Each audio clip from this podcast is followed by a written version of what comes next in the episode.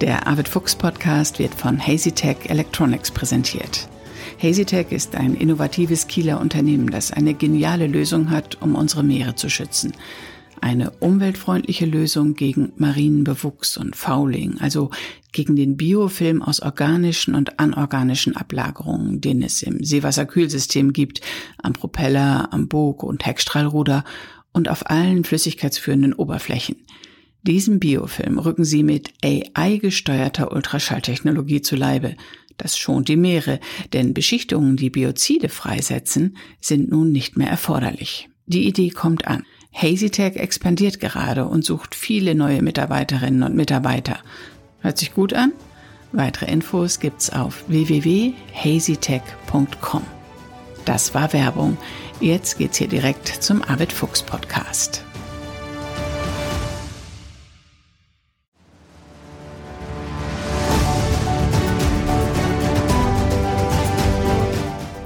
Expedition Ocean Change 2022.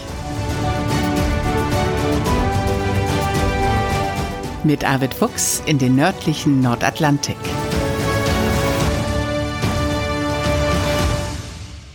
Moin zur 44. Folge unseres Podcasts direkt von Bord der Dagmar On.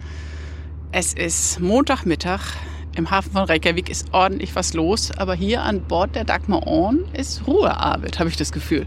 Ja, bevor ihr jetzt Arvids Antwort hört, möchte ich euch bitten, ein Auge zuzudrücken. Die Dagmar On liegt da zwischen großen Schiffen und es gab irgendwelche Störungen auf Arvids Frequenz. Das wird aber gleich besser. Hier ist eigentlich ein relativ stiller Tag, so ein bisschen Bürotag, einiges an Papierkram abgearbeitet. Ein Teil der Crew ist unterwegs in der Stadt und besucht auch noch Freunde und äh, insofern ist alles ganz entspannt. Und dabei liegt ihr bald ab und es geht auf Expedition. Da denkt man von außen, jetzt wird hier ordentlich gewirbelt, es ist Stress, es muss noch dies geholt werden und das geholt werden und hast du an dies und hast du an das gedacht. Das gibt es gar nicht. Nein, das ist ja alles irgendwie auch ein bisschen Planung und äh, natürlich gibt es immer irgendwie so Last-Minute-Jobs, die dann plötzlich auftauchen und die dann gemacht werden müssen. Aber im Moment ist die Lage wirklich ganz entspannt. Das Schiff ist gut vorbereitet und äh, ja, wir brauchen natürlich noch Ausrüstung und man muss auch wissen, dass wir jetzt natürlich die nächsten Wochen auch noch in isländischen Gewässern unterwegs sind. Also immer wieder auch in einen Hafen reinkommen wo wir dann natürlich auch Proviant neu aufnehmen können. Und das entspannt die Lage natürlich trotzdem. Äh, man muss auf alles vorbereitet sein und insofern auch alles an Bord haben, was man braucht. Und jetzt sind alle nochmal unterwegs, um vielleicht auch nochmal ein paar letzte Besorgungen zu machen, ein paar Sachen mitzunehmen und auch um nochmal schwimmen oder duschen zu gehen, weil das kann man ja hier an Bord nicht, jedenfalls duschen nicht. Ne? Na, das ist genau der Punkt. Also man braucht auch mal irgendwie die Zeit, äh, um den Kopf vom Schiff frei zu bekommen. Also das ist mir auch immer ganz wichtig, dass die Crew einfach mal ganz andere Sachen macht, als äh, immer nur an Bord zu sein und sich immer nur mit irgendwelchen Aufgaben auseinanderzusetzen, sondern äh, ja, man muss sich auch mal lösen können, um dann wieder voll bei der Sache zu sein äh, und nicht äh, sich zu früh für irgendwas zu verbrennen. Also das ist ganz wichtig, dass man sich immer seine Freiräume sucht, gerade auf einem Schiff, das so wenig persönliche Freiräume gestattet, weil es einfach klein ist und weil es einfach eng ist und äh, natürlich auch so diese äh, Möglichkeiten zu einer ausgiebigen Dusche sollte man nutzen. Solange es sie noch gibt. Und die Isländer haben eben diese genialen Freibäder mit diesen Hotpots durch äh, Geothermie geheizt und äh, das gehört ja auch einfach so zur isländischen Kultur dazu. Man sitzt da drin und köchelt so vor sich hin, bis man gar ist und dann geht man raus in ein kühleres Becken und dann wieder, bis man durchgefroren ist, wieder ins nächste heiße. Also es ist einfach toll und das ist Entspannung und das nutzen wir jetzt auch. Das ist göttlich für dich, nicht? Mit einem Badewannen Fable. Ja, das ist, äh, kommt mir wirklich sehr entgegen, dort also äh, in diesen Blubbertöpfen zu sitzen und dann ein bisschen ja, vor sich hin zu köcheln. Sich Zeit für sich zu nehmen, ist wichtig, hast du gerade gesagt. Das geht ja in den Häfen ganz gut, weil sich da eben die Mannschaft zerstreut. Aber wie macht man das denn unterwegs? Also unten ist ja wirklich dieser große Tisch, da drumherum sind sechs Kojen. Jeder kriegt alles von jedem mit, mehr als man selbst von sich mitkriegt vielleicht sogar. Ähm, an Deck kann man ja auch nicht immer sein unterwegs, oder? Je nach Witterung. Nein, aber es teilt sich natürlich ein bisschen auf. Wenn das Schiff unterwegs ist, gehen wir ja ein Drei-Wachen-System. Also die erste Wache fängt um Mitternacht an, geht dann bis vier Uhr morgens. Dann fängt die zweite Wache von vier bis acht und die dritte von acht bis zwölf und dann fängt die erste wieder von zwölf bis 16 Uhr an. Das heißt, es sind immer einige Crewmitglieder an Deck, die das Schiff fahren, aufpassen und selbst wenn es nicht fährt, sondern vor Anker liegt, dann hat man trotzdem eine Ankerwache. Also diese Wache zieht immer auf. Damit sind schon mal einige Leute an Deck beschäftigt. Dann gibt es natürlich welche, die in der Zwischenzeit schlafen, um, um wieder fit für ihre Wache zu sein. Und dann gibt es welche, die gerade auf sind, sich bereit machen für die nächste Wache oder einfach nur lesen. Das heißt also, es sind ganz selten alle Leute gleichzeitig irgendwie an Deck oder unter Deck unterwegs, sondern das verteilt sich. Und insofern ist die Enge dann gar nicht äh, so spürbar. Äh, das ist eigentlich immer ganz angenehm, weil dieser Bordrhythmus, dieser 24-Stunden-Rhythmus, man parkt so ein Schiff nicht irgendwo ein und äh, legt sich dann in seine Koje, sondern man muss immer aufpassen auf die dieses Schiff und das gebietet einfach auch äh, die Vorsicht und die Seemannschaft. Naja, und man ist die ganze Zeit mit den gleichen acht, neun, zehn Nasen unterwegs. Und da gibt es ja zwischenmenschlich auch immer mal Höhen und Tiefen. Das muss man ja auch dann vor Ort regeln. Also man muss natürlich schon eine äh, gewisse Spezies von Mensch mit dabei haben. Das äh, sind Menschen, die andere Menschen mögen, aber auch sich selbst mögen und diesen Spagat schaffen, zwischen sich selbst gerecht zu werden und äh, trotzdem auch äh, in, in, in der Gruppe sich einbringen zu können, die anderen äh, anzusprechen, nicht irgendwie mürrisch und, und abweisend zu sein. Jeder hat mal einen guten Tag und einen schlechten Tag.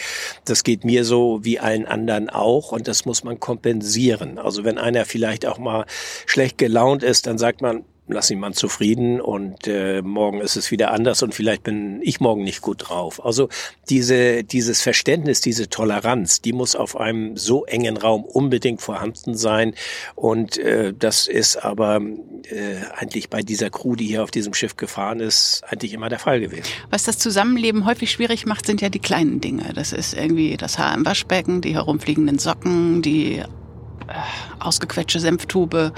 Äh, gibt es hier an Bord Regeln, jetzt nicht für Senftuben, sondern für das Zusammenleben? Ja, es gibt ganz strikte Regeln und das wird auch von jedem begrüßt. Also ähm, wenn man äh, unten in der Messe ist, wo ja auch die Kojen mit angeordnet sind und da plötzlich irgendwelche schmutzigen Socken oder, oder durchgeschwitzte T-Shirts oder sonst irgendwo in der Ecke liegen, dann wird einmal darauf hingewiesen, dass dieses T-Shirt bitte äh, irgendwo weggepackt wird. Wenn das nicht passiert, dann landet das in dem großen Sack für Putzlappen im Maschinenraum. Äh, oh. Und äh, da wird auch rigoros verfahren machen und äh, der Betroffene findet das dann vielleicht nicht so toll, sieht es aber ein, weil es für alle gleichermaßen gilt. Äh, es ist jetzt hier nicht irgendwie, dass der eine mit Handschuhen angefasst wird und der andere nicht. Das sind die Spielregeln, die jeder akzeptiert, weil es das Zusammenleben eben optimiert. Wenn, wenn es irgendwie schmuddelig wird, also Schiff wird jeden Tag sauber gemacht, jeden Tag hat einer Backschaft, wie das heißt. Äh, es wird gefegt, es wird gewischt, die Klos werden gemacht, die Waschbecken, man muss, der Backschafter muss äh, dem Smooth gut helfen, das Geschirr zu spülen und solche Sachen. Äh, das Schiff ist immer ordentlich und aufgeräumt. Und das ist ein, äh, ein Wohlfühlaspekt, der dabei ist, den man nicht unterschätzen darf. Und da das alle gleichermaßen auch bevor die Reise eigentlich losgeht, ähm, erkannt haben und akzeptiert haben, gibt es darüber auch keine Diskussion. Also das funktioniert sehr wohl und natürlich gibt es Spielregeln, zum Beispiel, dass keiner ungefragt an irgendeine Proviantkiste geht. Das ist die aus, das tue ich auch nicht. Das ist die ausschließliche Hoheit des Smoots, der dafür zuständig ist, weil sonst verliert man den Überblick. Also natürlich muss immer genügend Essen da sein, auch für die Nachtwächter, wie man sagt. Also wer um Mitternacht auf Wache geht, der muss natürlich die Chance haben, auch mal irgendwie etwas essen zu können. Aber das steht dann auf der Back, wie man sagt, auf dem Tisch, so dass er sich dort bedienen kann. Aber keiner geht an Vorratskisten. Das ist so eine No-Go-Geschichte, weil man damit ja nicht weiß, äh, was ist eigentlich verbraucht und, und wie viel haben wir noch übrig. Ja, und das ist ja vor allem, wenn ihr unterwegs seid, essentiell, nicht? Also ihr könnt nicht nochmal schnell eben was holen. Nein, man kann nicht, wenn, wenn jetzt beispielsweise der Honig aufgebraucht ist, dann, dann gibt's eben keinen Honig mehr. Punkt. Und äh, deshalb ist es eben halt an, an denjenigen, der gerade was die Verproviantierung angeht, den Zepter in der Hand hält. Und das ist nun einmal der Smooth, der gibt frei, was verzehrt wird. Und es ist auch ganz wichtig, äh, und, und das äh, trägt natürlich auch zur Stimmung bei, dass wenn beispielsweise ein Armbrotstisch gedeckt wird und da ist so und so viel Käse und so viel Gurken und Tomaten aufgeschnitten, dass selbstverständlich auch was für diejenigen übrig bleibt, die dann beim Wachwechsel durchgefroren, hungrig von Deck runterkommen und nicht, dass sie plötzlich vor abgefressenen Tellern sitzen. Also, ähm, sondern äh, das ist so dieses äh, äh, ganz sensible Miteinanderleben, Rücksicht nehmen auf den anderen, wissen, dass das nicht alles für einen selbst nur ist und dass man nicht nur selbst irgendwie sich äh, satt essen möchte, sondern die anderen auch. Es ist von allem immer genügend da. Das ist die Voraussetzung und wir haben wirklich auch äh, hohe Ansprüche, sag ich mal, an, an, an äh, die Ernährung hier an Bord. Ähm, aber es muss eben aufgeteilt werden. Unsere Vorräte sind begrenzt und äh, wenn man irgendwann den letzten Apfel gegessen hat, dann gibt es eben keinen mehr, bis man wieder im nächsten Hafen irgendwo neue kaufen kann. Mhm, das muss ja vor allem für die lange Strecke nach Jan Mayen aus Grönland total geplant sein, was ihr mitnehmt. Also Nudeln nehmen viel mehr Platz weg als Reis ihr habt Linsen, ihr habt Bohnen. Ich habe gestern mit Judith gesprochen, dem Smooth, ähm, und da hat sie mir das genau erzählt. Also auch, auch wie viel Kilo, zehn Kilo Linsen, glaube ich, habt ihr an Bord. Also da steckt ganz viel Erfahrung hinter, wie, mit wie viel Proviant ihr auf Tour geht. Ja, aber es ist für uns auch keine unbekannte Größe. Also wenn wir so beispielsweise in die Antarktis gefahren sind, dann ist das Schiff drei Monate auf See mit kurzen Stopover, wo man auch in den kleinen Häfen nicht immer all das bekommt, was man vielleicht gerade möchte. Ähm, großes Problem ist ja auch immer Frischwasser, Trinkwasser. Deshalb haben wir auch so eine eigene Meerwasserentsalzungsanlage an Bord, wo wir Frischwasser in einer wirklich sehr guten Qualität produzieren können. Trotzdem ist das ein kostbarer Rohstoff. Also hier wird äh, schon darauf geachtet, dass Wasser Wasser nicht verschwendet wird. Also man, äh, man lernt auch so ein bisschen auf so einem Schiff äh, zu haushalten, nicht immer alles als selbstverständlich hinzunehmen, sondern äh, man wertschätzt bestimmte Dinge, wie zum Beispiel einen knackigen Apfel oder, oder irgendwie einen frischen Salat. Äh, ja, das ist, glaube ich, auch so ein, so ein Lernprozess, den jeder auch irgendwie mit nach Hause nimmt anschließend das nicht selbstverständlich ist und dass man irgendwie bestimmte Dinge einfach auch wertschätzen muss. Und dazu gehört natürlich auch, dass man eine gute Planung hat, was die Bevorratung angeht. Ja, ich glaube auch, dass so eine Expedition äh, einen demütig werden lässt, ne? oder die Werte nochmal zurechtruckelt, was eigentlich wirklich zählt im Leben, worauf es ankommt.